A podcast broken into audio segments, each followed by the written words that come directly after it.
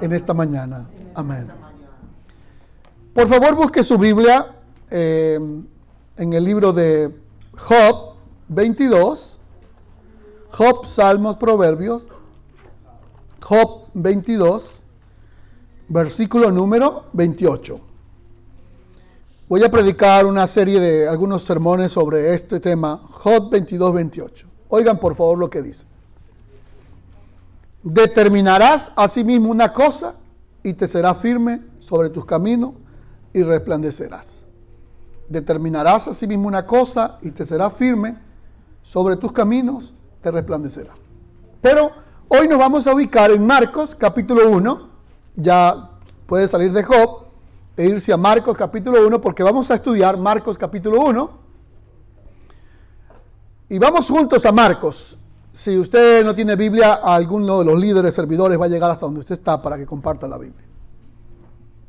Y si lo sabes usar en su teléfono, puede usarlo sin que te vayas para las redes sociales. Leamos juntos Marcos 1. Principio del Evangelio de Jesucristo, Hijo de Dios, como está escrito en Isaías, el profeta. He aquí yo envío mi mensajero delante de tu faz, el cual preparará tu camino delante de ti. Voz del que clama en el desierto, prepara el camino del Señor, enderezad sus sendas. Bautizaba Juan en el desierto y predicaba el bautismo de arrepentimiento para perdón de pecado. Salía él toda la provincia de Judea y todo lo de Jerusalén y eran bautizados por él en el río Jordán, confesando sus pecados.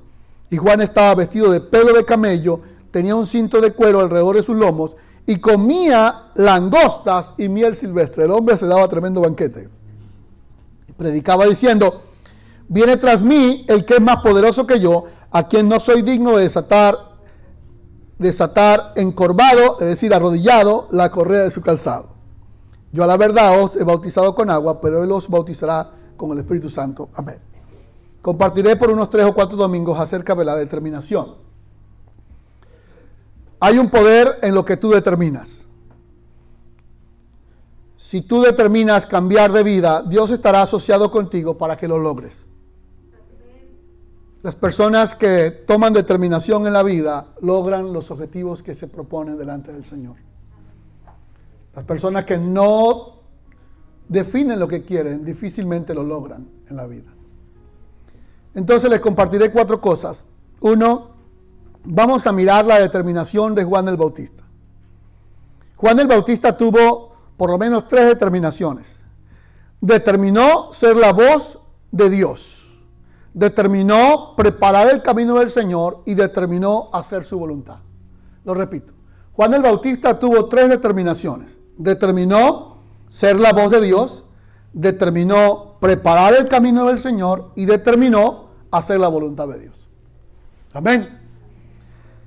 Comencemos entonces por decir qué significa determinar ser la voz de Dios o del que clama en el desierto.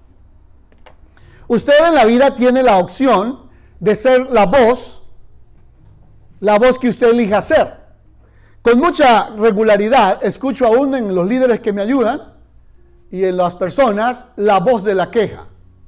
Normalmente, aún incluyendo líderes, se quejan muy a menudo. Ah, y sería bueno que en cada casa y en cada lugar tengamos un departamento de quejas. En mi país, en algunas oficinas había algo que se llamaba departamento de quejas. Afortunadamente, en este país no lo he visto. Yo sirvo en una empresa que tienen algo que se llama política de puertas abiertas. La política de puertas abiertas lo que hace es que todo eh, empleado puede hablar con sus manager en cualquier hora del día y en cualquier momento. Hay acceso libre para hablar con ellos. Usted puede tomar la decisión de qué voz va a hablar. Puede ser la voz de la queja, puede ser su propia voz o puede ser la voz de Dios. Amén. Juan eligió cumplir la profecía que está en, Isaías de que él sería la voz de Dios en el desierto. Ahora, querida familia que escucha este sermón, es muy fácil ser la voz de Dios en la prosperidad. Buen carro, buena casa, buen trabajo, sin deudas, todo decimos en mi país, fine, fino, ahí ser la voz de Dios es fácil, ¿verdad? ¿Cómo estás, hermano? Súper bien, bendecido. Oh, mejor no me puede pasar. Pero Juan no eligió ser la voz de Dios en la prosperidad. Él eligió ser la voz de dónde? ¿De Dios dónde? Leanlo por favor. Dice, voz del que clama en el desierto, preparar el camino del Señor. Isaías 43. Juan elige cumplir la profecía de Isaías 40, versículo 3. Ser la voz en el desierto significa ser la voz de Dios en las carencias. Ser la voz de Dios en la enfermedad. Ser la voz de Dios en las quejas. Y ser la voz de Dios en la esperanza. Amén. Elegir ser la voz de Dios significa que usted y yo asumiremos siempre una actitud de fe y de confianza. Hermano, ¿usted cree que esto se va a lograr? Usted, si eligió ser la voz de Dios, usted siempre dirá algo respecto a esa situación confiando en la palabra del Señor. Hermano, no sé si lo podrás lograr en tu fuerza, pero sí sé lo que la Biblia dice al respecto. La Biblia dice, hermano, que diga el débil, fuerte soy. Amén. Entonces usted se convierte en la voz de Dios cuando seguramente tiene en su corazón lo que dice la carta Colosenses y Tesalonicenses. Habite Cristo en ti y también more abundantemente la palabra de Dios en ti. Amén. ¿Cómo te conviertes en la voz de Dios en este tiempo? Isaías 61 y Lucas 4, 18 nos describe que Jesús dijo lo siguiente. El Espíritu del Señor está sobre mí porque me ha ungido el Señor y me ha enviado a pregonar sanidad a los que están quebrantados de corazón. Gloria a Dios. De manera que usted puede y yo ser la voz de Dios en el desierto donde estamos viviendo, si usted está lleno del Espíritu de Dios y si la presencia de Dios mora en su vida. El mensaje de hoy es, determine usted ser la voz de Dios en el lugar donde está. Alguien dijo que siempre uno escucha tres voces. Y me he sorprendido al leer algunos psiquiatras modernos que están trabajando con eso que ellos llaman la voz interna. Alguien dijo que cuando usted va a dar una ofrenda siempre escucha tres voces. La primera voz es la suya, que dice, oh, voy a dar esta ofrenda para ayudar a mis hermanos. La segunda voz es la del diablo, que le dice, no, si la das te quedas sin comer. Y la tercera voz es la de Dios, que dice, da lo que yo te proveo. Esas tres voces siempre la escuchas en todo en la vida. Usted a veces movido por misericordia y quiere ayudar, ¿verdad? Oh, yo sé ayudar al hermano con esto, con aquello. Esa es la voz de la voz suya, su corazón. Usted tiene un corazón bueno, porque Dios le da un buen corazón. La segunda voz es el mandinga, que le dice, no, no es nada. Te vas a quedar, estás loco, te vas a quedar sin nada. Y la tercera voz es de Dios que dice, ¿cómo? Da y se orará. Aleluya. Da y se orará. Amén. Entonces, ser la voz de Dios. Número dos, aparte de ser la voz de Dios, determinó preparar el camino del Señor. Levante sus manos y su voz conmigo y diga, yo soy, todos conmigo, yo soy la voz de Dios en esta ciudad. Vamos todos conmigo, diga, yo soy la voz de Dios en esta ciudad. Dios habla a través de mí en esta ciudad. Yo soy la voz de Dios en mi familia. Pero también yo preparo el camino del Señor. Juan entendió que su tarea era preparar el camino del Señor. Esto habla de humildad. Esto habla de entender que no soy digno de amarrar sus zapatos porque Él es más poderoso que yo. Juan comprendió que su tarea en este mundo era prepararle el camino al Señor. Me gusta mucho lo que decía una mujer que fue sobreviviente en los campos de concentración nazi, Corrie. Ella y su hermana Betsy y su padre fueron llevados a los campos de exterminio. Betsy, su hermana, murió y su padre también murió. Pero antes de morir su padre, ten Boom le preguntó a su papá, papá, ¿qué hago? Solo veo frente a mí un túnel muy oscuro.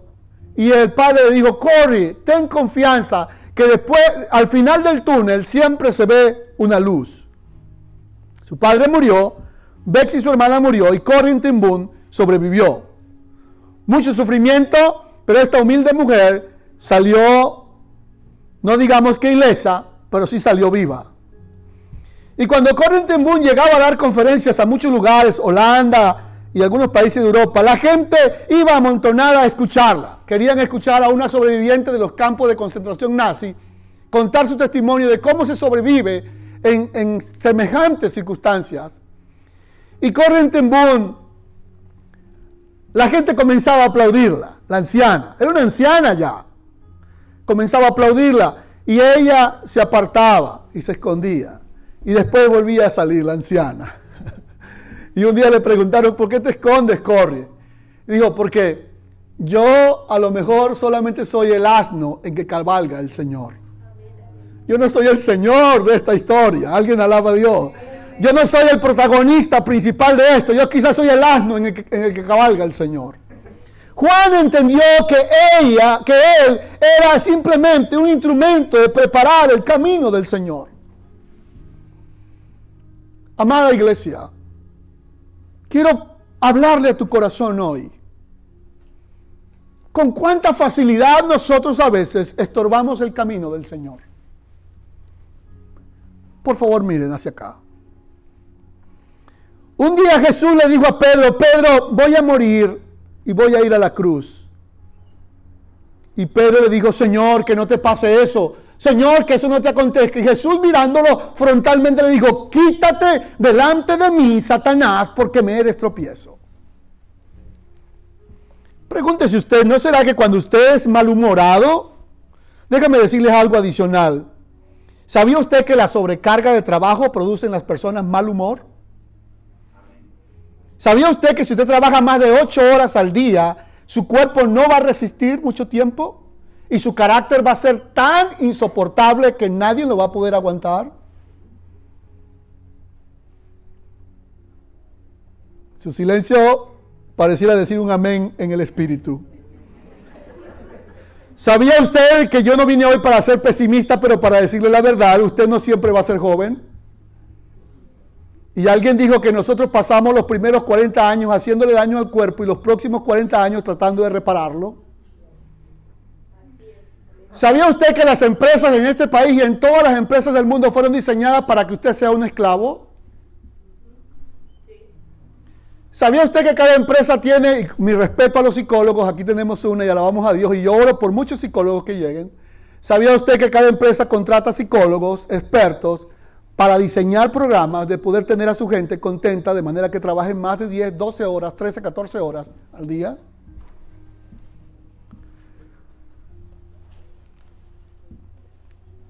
El mal carácter que tenemos en nuestra casa, el afán y la ansiedad, no hace otra cosa que estorbar el camino del Señor. ¿Ustedes notan a Juan preocupado? Yo sí me la paso casi siempre preocupado. Eh, me gusta leer, hace poco leí un libro de un predicador americano que lo admiro mucho, Jesse Franklin, que dice que algunas personas vienen con un ADN de la preocupación. que algunas personas traemos de nuestros padres ADN que se llama preocupación. Lo bueno es que dice que las probabilidades de ese ADN es una en millones y millones de posibilidades. Es más, es más probable que se caiga un avión a que yo tenga el ADN de la preocupación. Alaben a Dios conmigo y alaben a Dios y, y, levanten sus manos y digan amén. Es muy probable que la preocupación de medida suya y mía es una conducta aprendida y no por causa del ADN que usted trae de sus padres. Juan no está preocupado ni ansioso, aunque vive en el desierto.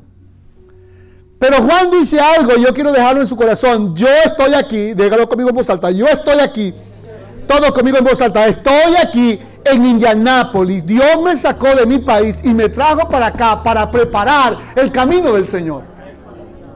Alguien puede decir amén, aleluya. Cada vez que yo hablo con Ezequiel, yo estoy preparando el camino del Señor para que Dios se encuentre con Ezequiel. Si hablo con Jean en su casa, yo estoy ¿qué? preparando el camino del Señor para que Dios se encuentre con Jean. No va a ser mi encuentro con Jim lo que lo va a cambiar, va a ser el encuentro de Jim con Dios lo que lo va a cambiar. pero yo seré la voz de Dios y yo prepararé el camino para él. Pero ¿qué pasa si Jim me consigue a mí malhumorado, lleno de rabia, enojo, quejándome por todo? ¿Seré la voz de Dios? ¿Qué pasa si Jim me consigue el pastor que mato a siete con mi carácter insoportable o me quejo por todo? ¿Seré la voz de Dios? ¿Prepararé el camino para que el Señor tenga un encuentro con Jim? Si no huyo rápido, el que puede tener un encuentro no necesariamente es el Señor. Hágase estas preguntas confrontantes hoy. ¿Cuáles son las decisiones que usted está tomando? Me perdona mi franqueza, pero a veces hablo con personas que me dicen, pastor, estoy demasiado ocupado. no me alcanza el tiempo. ¿Cómo les gusta decirle mentira en mi cara? La gente me pregunta, ¿de dónde saca tiempo usted, pastor? ¿Qué mentiras? Tu tarea en esta tierra y la mía es ser la voz de Dios. Tu tarea como joven es preparar el camino del Señor. Alguien dice amén.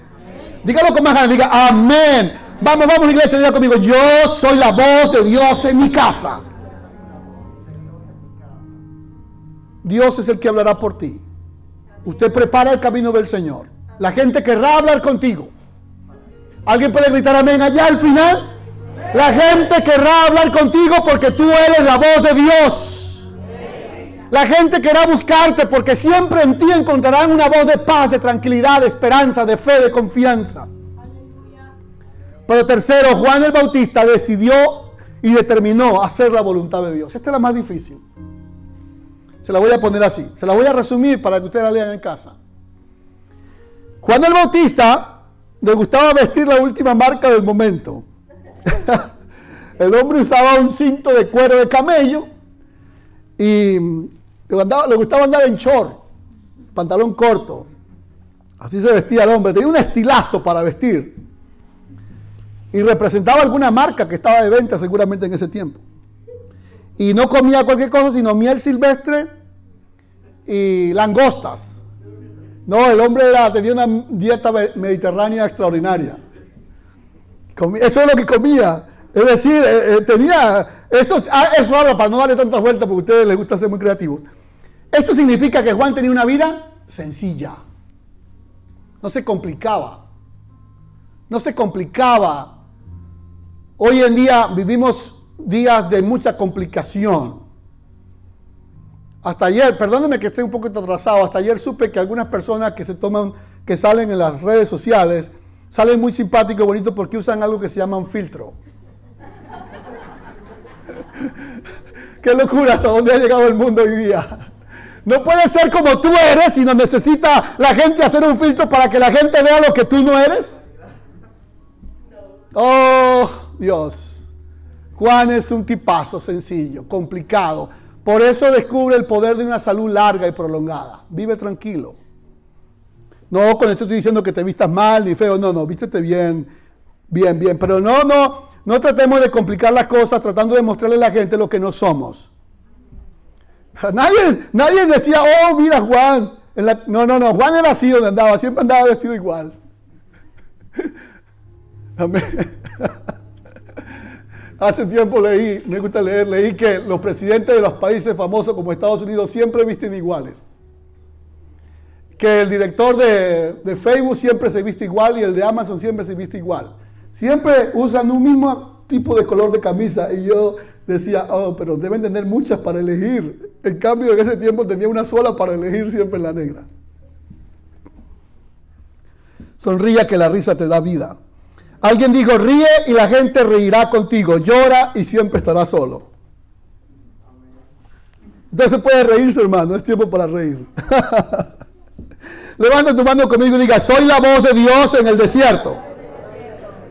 Y usted lo va a decir en voz alta. Y escuche, si usted es la voz de Dios en el desierto, lo podrá hacer también en la prosperidad.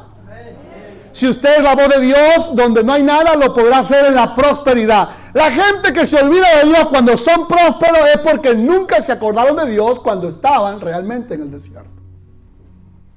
Los que se olvidan de Dios cuando son prósperos es porque cuando estaban en el desierto buscaron a Dios solo por una necesidad.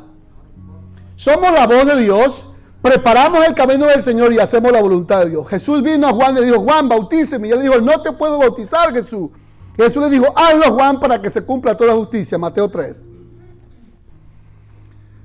¿Cómo cumplió Juan la voluntad del Señor? Y esto es importante. Herodes tenía una mujer que no era su esposa, que se llamaba Herodías, era la esposa de su hermano. Y Juan el Bautista le dijo a Herodes, Herodes que era el rey, dijo, Herodes, no te conviene a ti tomar por mujer a la que es esposa de tu hermano, porque está siendo un adúltero. A Herodes le molestó mucho, pero más a su esposa, a su mujer Herodías, y lo mandó a meter a la cárcel. Un día que Herodes estaba cumpliendo años, hizo una tremenda fiesta, como lo describe el Evangelio, y en medio de la fiesta salió su hija a danzar, y cuando estaba danzando, a Herodes le pareció muy bonita la danza, y le dijo, mira Herodía, mira hija, pídeme lo que tú quieres, que hasta la mitad del reino te lo doy. Entonces, la chica, como no podía tomar decisiones por sí sola, le preguntó a su mamá, mamá, ¿qué le pido papá? Y la mamá, que era una mujer que estaba viviendo una relación adúltera con Herodes, le dijo, mira, pídele la cabeza de Juan el Bautista en un plato. Y Herodes dice la Biblia que sintió tristeza porque sabía quién era Juan el Bautista. Dio la orden, lo ejecutaron. Y al rato llegó la hija con la cabeza de Juan el Bautista en un plato. Le dijo, papá, aquí está lo que me pediste. Aquí está lo que te pedí. Papá le dijo a la hija, hija, aquí está lo que pediste. Hasta la segunda parte del sermón estaba buena, pero esta última parte no está buena. Salúdenme desde atrás para ver que están vivos. La voluntad de Dios solo es buena si hay prosperidad, si tenemos trabajo, si estamos bien de salud. No, hermanos. La voluntad de Dios es también cuando las cosas no siempre salen como queremos. Amén. Hacer la voluntad de Dios significa cuando no siempre las cosas salen como yo quiero. Algún predicador moderno diría, pero Juan, no es de Dios que te quiten la cabeza. Pero Juan dijo, si es necesario morir, lo haré para cumplir el propósito de Dios. Denle en palma y alabanzas al Señor.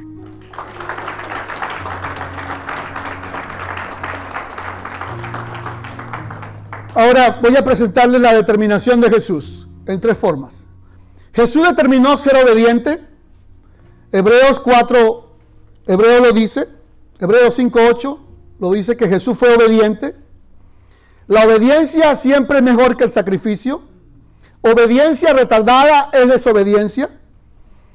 La obediencia tiene un precio muy alto. Jesús determinó ser obediente. La obediencia te pondrá a ti en el lugar correcto y en el momento correcto. La desobediencia a Dios demorará tu camino, tu avance. Jesús también determinó ser fiel, Hebreos 4:15. No solamente determinó ser obediente, sino determinó ser fiel. Hebreos 4:15 dice que Jesús fue fiel en todo y fue tentado en todo. Hebreos 4:15. Porque tenemos un sumo sacerdote que no puede, porque no tenemos un sumo sacerdote que no pueda compadecerse de nuestras debilidades, sino uno, lea conmigo en voz alta, diga conmigo, uno que fue tentado en todo. Cuando usted se ha tentado a mentir, recuerde que Cristo fue tentado a mentir.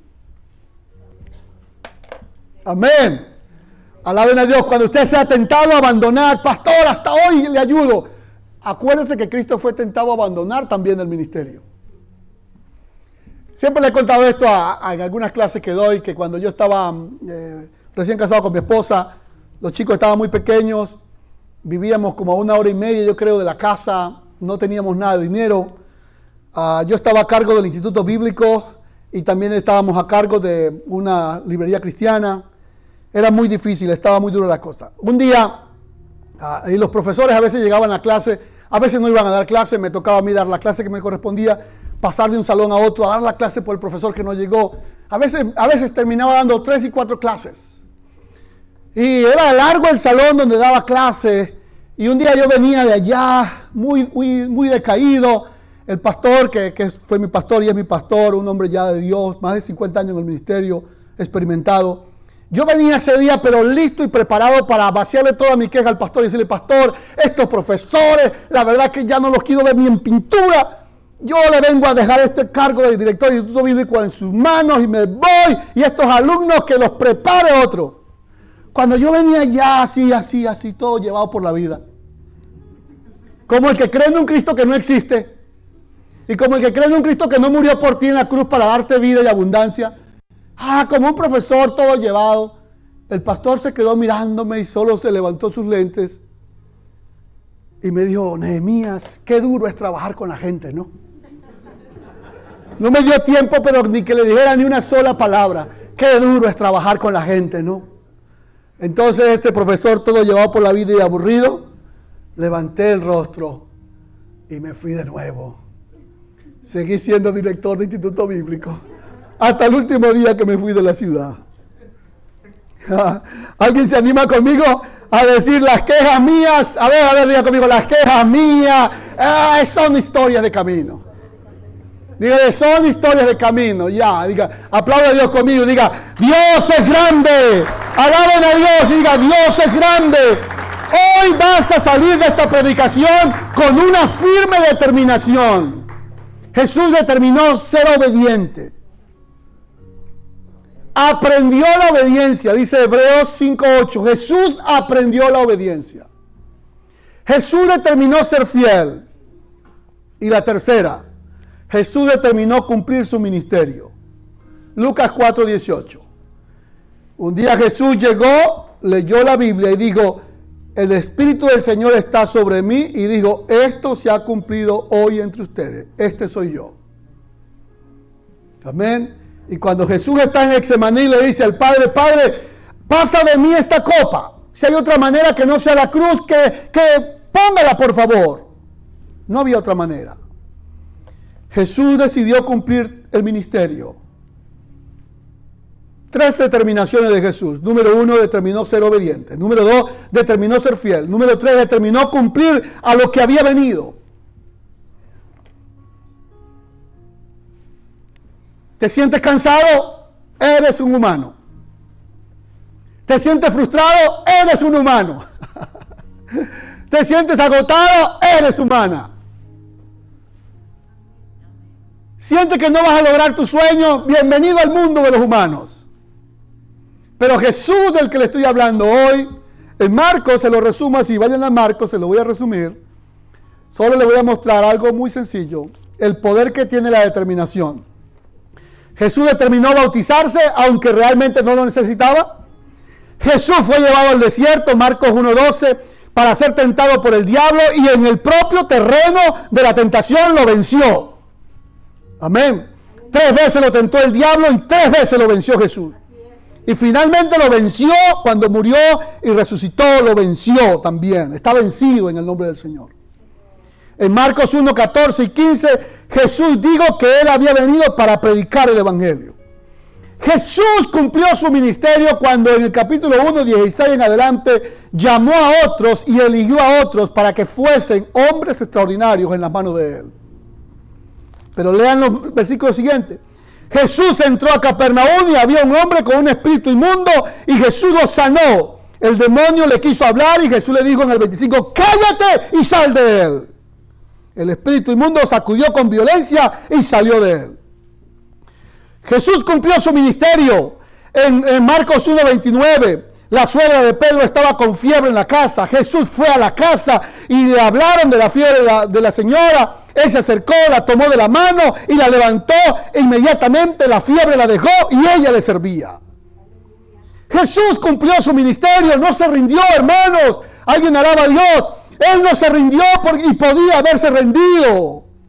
Dígase usted mismo en esta mañana, levante sus ojos y diga, Señor, no me rendiré. Alguien grita conmigo, aleluya. Diga, Señor, sea lo que sea, las adversidades, las pruebas, no nos rendiremos. Alguien alaba a Dios, diga, no nos rendiremos. Renuncia al doble ánimo, renuncia al desánimo. Eso es un espíritu que agobia a la gente, el doble ánimo. Cuando empiezan algo lo dejan por la mitad. No. Una de las siete palabras de Jesús en la cruz fue cuál? Y póngasela, tatúesela en los huesos y en el corazón. Diga, consumado es. Nunca abandones. Amén. Jesús cumplió su ministerio. Se levantaba de mañana, versículo 35, siendo oscuro. Pastor, no pude llegar al, devocional, tú sabes, yo trabajo mucho, llegué tarde anoche, me quedé tres horas jugando ahí los PlayStation y no pude llegar, pastor. Levantándose muy de mañana, siendo aún muy oscuro, salió y se fue a un lugar desierto y allí oraba, no había alfombra. Ponga su mano arriba y diga conmigo, en el desierto Póngale la vida en el desierto. Se forman los hombres y las mujeres de Dios. Alguien dijo que en, los cuarteles se forman soldados, pero en la guerra se forman los guerreros. Dios te pasa por la prueba a ti para hacerte un hombre de carácter, una mujer de carácter, una persona inquebrantable en su fe. Diga conmigo en voz alta, soy determinado. Simón lo estaba buscando y le dijeron, Señor, te estamos buscando. Y Jesús le dijo, ¿para qué me están buscando? ¿Para quedarme durmiendo como ustedes? ya los, los hormilones están completos. ya no me necesitan a mí. Vámonos a predicar en lugares vecinos. En el 40 vino un leproso y le dijo, Señor, si tú quieres me puedes sanar. Y Jesús dijo, quiero, sé limpio. Amén. De todas las maneras y como enfrentaban a Jesús, había un poder en él. Alguien grita conmigo, aleluya. Dios quiere convertirlos a ustedes desde el que está sentado y me está viendo hasta cualquier persona que se considera insignificante hoy, lo quiere convertir en su voz. El que usted prepare el camino y cumpla su ministerio. Alguien alaba a Dios. Dios quiere hacer contigo cosas grandes. Algo más grande que simplemente venir a este país y trabajar.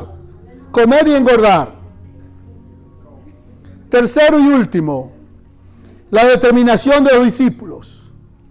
Usted me dirá, Juan el Bautista porque estaba profetizado. Jesús porque era Dios. Está bien, le acepto la, el argumentaje. Los discípulos y los discípulos de Juan, Marcos 1, andando junto al mar de Galilea, Jesús vio a Simón y a Andrés su hermano que echaban la red al mar. Porque eran como, digan conmigo, pescadores.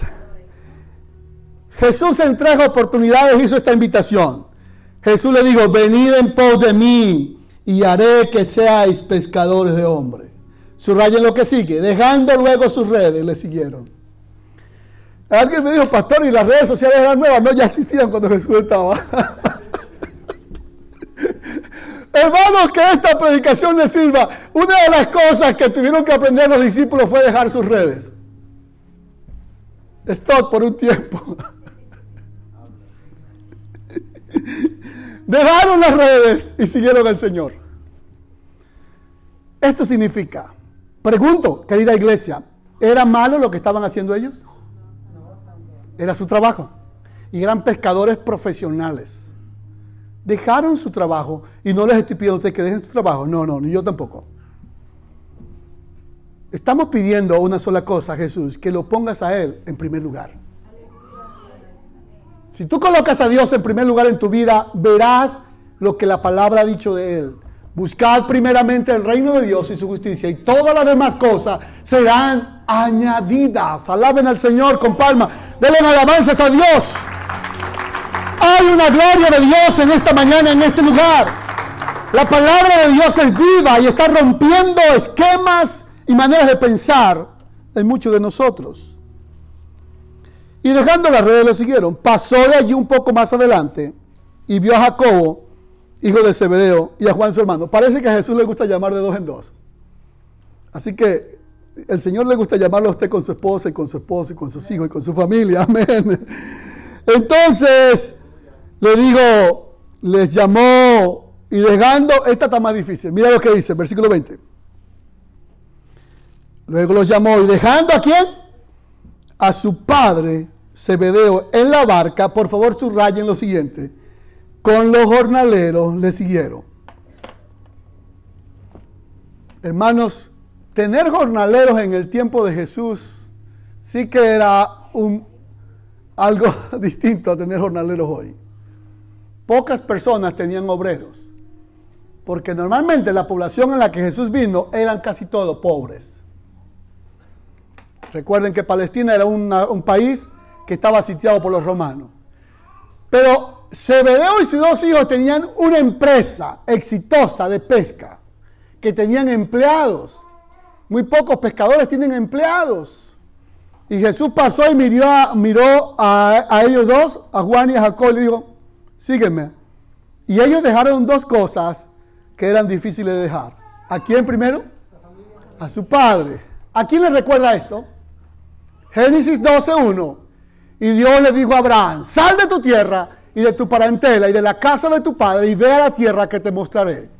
Aleluya. Escriba esto en su corazón. Las personas que aprenden a dejar algo significativo en su vida son aquellas personas que seguramente podrán hacer algo significativo con ella. Es decir, las personas que nunca dejan nada que valga la pena, difícilmente harán algo que valga la pena.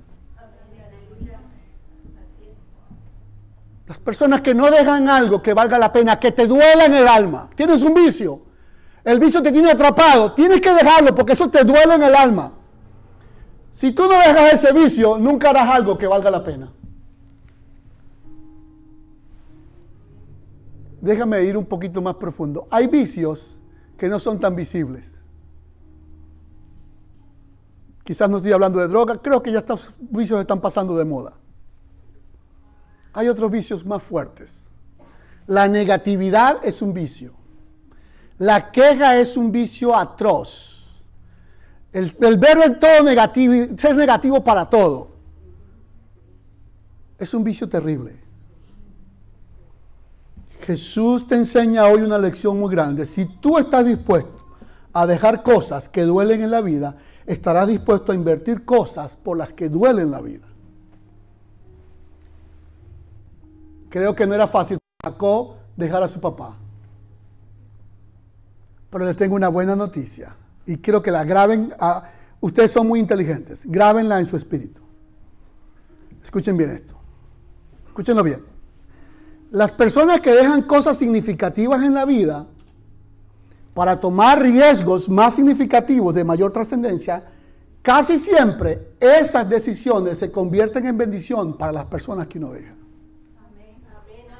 Es decir, los hijos de Zebedeo dejaron a su papá a cargo del negocio que le había costado toda la vida y dejaron al papá, pero se convirtieron en discípulos de Cristo. Y ellos finalmente se convierten en una bendición para su papá y para los obreros y para la fábrica que tenía. En palabras cortas y resumidas, se convirtieron en qué? En la voz de Dios y preparando el camino del Señor para su familia. Cuando tú retienes la bendición porque uno quiere controlar y controlar, solamente hace eso, controlar y controlar, no deja espacio para que Dios transforme. Póngase de pie, por favor.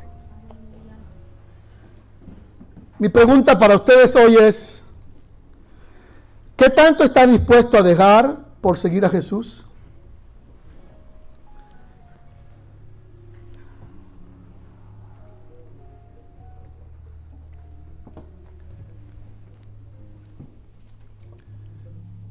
¿Qué tanto estás dispuesto a dejar por seguir a Jesús? Gracias, hermano. En unas dos semanas voy a predicar un tema sobre la cena del Señor que les va a ayudar mucho. Ah, pero hoy quiero que respondas a esta pregunta en tu mente. ¿Qué tanto estás dispuesto a dejar por seguir a Jesús? ¿Será que el Señor no nos va a recompensar por lo que dejemos? ¿Qué piensan? Ustedes que me están escuchando y los que van a escuchar esta prédica en, las distintas redes o canales, muchas veces Dios no te da lo que Él tiene para ti, porque tú todavía no has dejado lo que tú tienes que dejar para Él.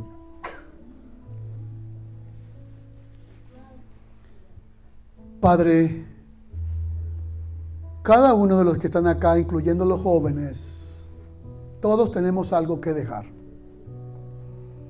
Afortunadamente lo que Jacobo y su hermano Juan tenían que dejar era bueno.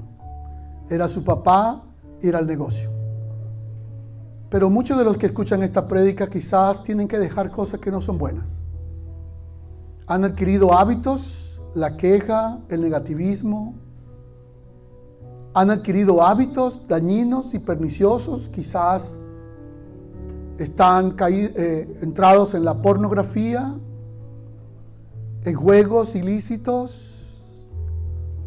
Cualquiera que sea la causa, Señor, te ruego que en esta mañana ellos puedan escuchar la invitación que tú les haces a que le sigan.